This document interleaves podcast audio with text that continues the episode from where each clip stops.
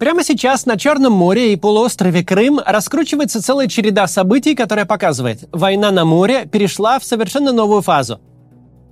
22 сентября Украина ударила ракетой по штабу Черноморского флота России. Еще год назад туда через российское ПВО мог пробиться разве что небольшой дрон, чтобы в итоге упасть на крышу или выбить пару окон.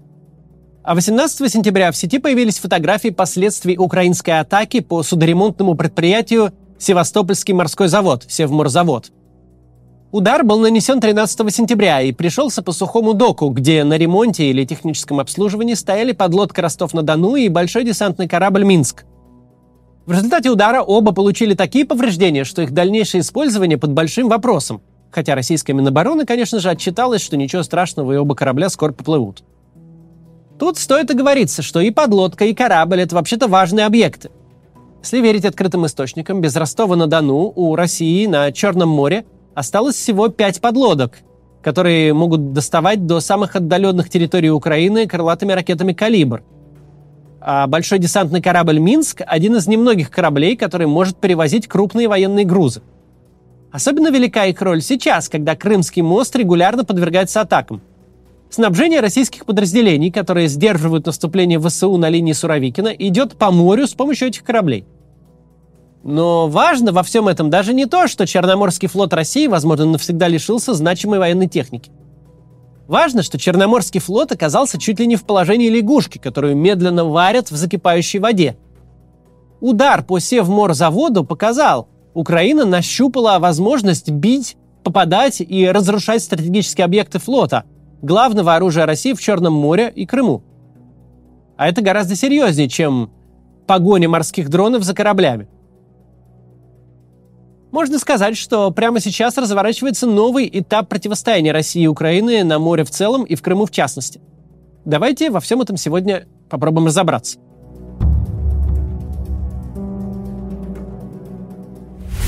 Начнем с фундаментальных изменений, которые мы могли заметить на прошлой неделе. Так дала трещину система ПВО над полуостровом. Раньше она довольно успешно справлялась с налетами украинских дронов – ну вот состоялась первая массированная ракетная атака на Севморзавод, главную ремонтную базу Черноморского флота, и удар этот, надо думать, надолго остановил ее работу. Севастопольский морской завод располагает всего двумя сухими доками, а остатки корабля и подлодки физически заблокировали камеры обоих доков. Чтобы получить возможность обслуживать другие суда, нужно освободить доки от Минска и Ростова-на-Дону. Для этого нужно сперва обеспечить плавучесть обоих кораблей – а затем либо переместить их в плавучие доки, либо признать, что игра не стоит свеч и вытолкать их куда-то на воду и без лишней помпы притопить у берега. Если же пытаться отремонтировать сильно пострадавшие корабли на месте, то доки еще долго не смогут принять никакой другой корабль. И принимать решение придется в условиях, когда совершенно не ясно, можно ли вообще спасти поврежденный корабль и субмарину. У вас может возникнуть тут справедливый вопрос. Как это на судоремонтном заводе они могут точно обозначить степень ущерба и сроки его устранения? Но дело в том, что Севморзаводу уже больше 70 лет не приходилось оценивать подобные работы. И это мы еще не задались вопросом, откуда взять двигатели для БДК «Минск». А еще завод, вероятно, не располагает оборудованием для сварки прочного корпуса подводной лодки. Поэтому вопрос, а можно ли вообще починить лодку на неспециализированной верфи – остается открытым, а строят их в Петербурге. Если результативные атаки по Севморзаводу продолжатся, ремонт российских кораблей будет э, все более долгим и сложно выполнимым. И это в ситуации, когда Турция закрыла Босфор. С военной точки зрения это означает следующее. Россия худо-бедно сможет отправлять малые ракетные катера и дизельные подлодки на ремонт речным путем. Но большие корабли окажутся наглухо заперты в Черном море – Получается, украинские военные вынуждают Россию перебросить чуть ли не весь свой флот из Крыма в Новороссийск. Туда, куда не достают ракеты ВСУ. Собственно, уже 20 сентября наблюдатели отметили, что из Севастополя ушли все российские подлодки. Стоит сказать, что российскому флоту будет не так уж спокойно и в Новороссийске. Ведь там корабли окажутся под прицелом уже морских дронов. Происходящее с большими оговорками можно назвать демилитаризацией Крыма – Оценивая полную картину, мы видим, как Украина, государство без собственного флота, постепенно выдавливает из моря флот российский. И это при том, что у России, на минуточку, второй флот в Черном море. И это, в отличие от второй армии мира, не дутый эпитет для пиара, а признанный факт. Черноморский флот – это вообще-то огромная махина. Это больше сотни боевых и транспортных кораблей. Они могут вести бои и разведку в море, под водой и над водой, прикрывать другие корабли собственной ПВО, морской авиации. Более того, флот может высаживать десанты с тысячами бойцов морской пехоты и бронетехники. Своими ракетами флот может простреливать любую страну региона на всю ее глубину. Перед началом полномасштабного вторжения именно российский флот наряду с авиацией были двумя родами войск, где преимущество России над Украиной было не то что доминирующим, но тотальным. Сейчас же на Черноморский флот идет самая настоящая охота. И ракетные удары по Севморзаводу – это только одно звено в большой цепи других действий.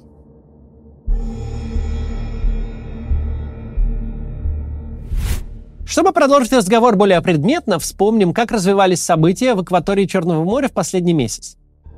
23 августа Украина уничтожила самый современный российский комплекс ПВО С-400 в самой западной точке Крыма, на мысе Тарханкут. Такие огромные комплексы, как С-400, рассчитаны на то, чтобы сбивать какие-то серьезные цели, типа самолета или большой ракеты. Но из-за своих габаритов они становятся легкой мишенью для дронов-наводчиков или дронов-камикадзе – Поэтому С-400 приходится прикрывать зенитными комплексами поменьше, такими как БУК. Так вот, оказалось, что дрон без проблем навел ракету на С-400. Это был первый сигнал, что российское ПВО отрабатывает подлеты к Крыму не идеально. Вторым сигналом стало уничтожение российского катера «Байрактаром» 3 сентября. И это при том, что «Байрактары» больше года вообще не показывались на фронте из-за мощной российской ПВО. Недели раньше, 24 августа, в День независимости Украины, разведка ВСУ и вовсе преодолела весь путь до Крыма на лодках и высадилась у мыса Тарханкут. Дело в том, что заметить с воздуха легкий десант на надувной лодке сложнее, чем заприметить след на воде от катера. К тому же на такую лодку можно взять переносной зенитный комплекс, чтобы не просто сидеть под ударами авиации, но и отстреливаться самим – 11 сентября ВСУ вернули под свой контроль объект, захваченный Россией еще в 2014 году. Эти газовые вышки в Черном море российские солдаты аннексировали вместе с Крымом. Сейчас они чуть ли не ближайшая к Крыму позиция ВСУ, и Россия никак не может их отбить. Тут, правда, стоит уточнить, что пока на вышках нет постоянных пунктов ВСУ.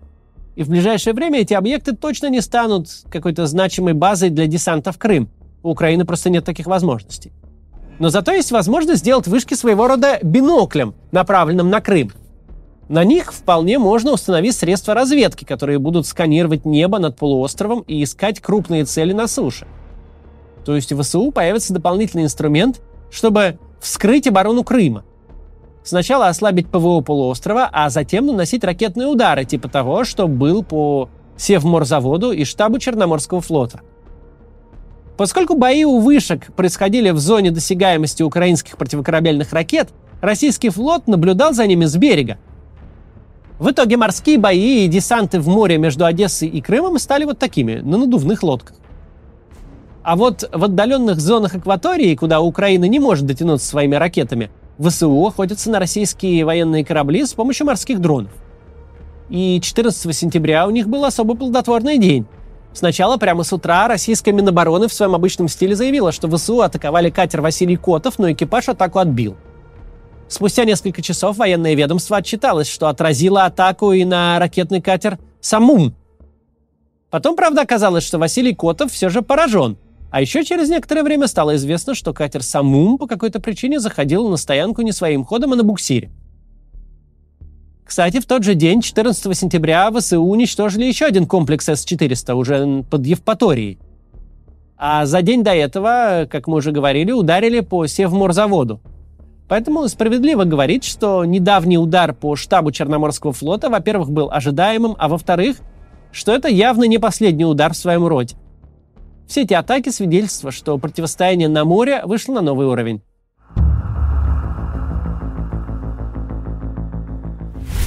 В общем, складывается совершенно парадоксальная ситуация. Когда страна без флота, большая часть побережья которой оккупирована врагом, оттесняет огромный флот противника из моря. Старается его изолировать и медленно подбирает ключи, чтобы разбить его главные военно-морские базы в Крыму. Положение на море даже немного смахивает на противостояние в небе, когда российская авиация, которая в разы превосходит украинскую, не смогла завоевать небо над Украиной. В небе Украина смогла закрыть свое пространство для противника и сохранить ресурсы для продолжения борьбы. А на море Украина перехватывает инициативу. Во многом этот успех возможен из-за географических особенностей. Между Одессой и Крымом по меркам Мирового океана очень небольшое расстояние, и большая часть этой акватории покрывается украинскими же противокорабельными ракетами. Британский адмирал Бен Ки считает, что своими действиями в Черном море Украина вообще может переписать военно-морские доктрины. Ки даже сравнивает происходящее сегодня с появлением дредноутов, нового класса артиллерийских кораблей. Изначально их сконструировали в Британии, позже их начала производить и Германская империя. Дредноуты произвели революцию в военно-морском деле. Во-первых, они получили противоснарядную броню, которая выдерживала много попаданий. Во-вторых, могли стрелять намного дальше, чем все остальные корабли. И при этом имели высокую скорость хода. В итоге дредноут мог уничтожить броненосцы противника еще до того, как те замечали его присутствие. Но когда пришло время воевать дредноутом против дредноута, ни Британия, ни Германия долго на это не шли по довольно прозаичной причине. И Лондон, и Берлин боялись потерять эти супердорогие плавающие крепости. В итоге состоялось всего одно сражение с участием дредноутов – Ютландский бой. Тогда каждая из сторон чудом не потеряла большое число этих кораблей.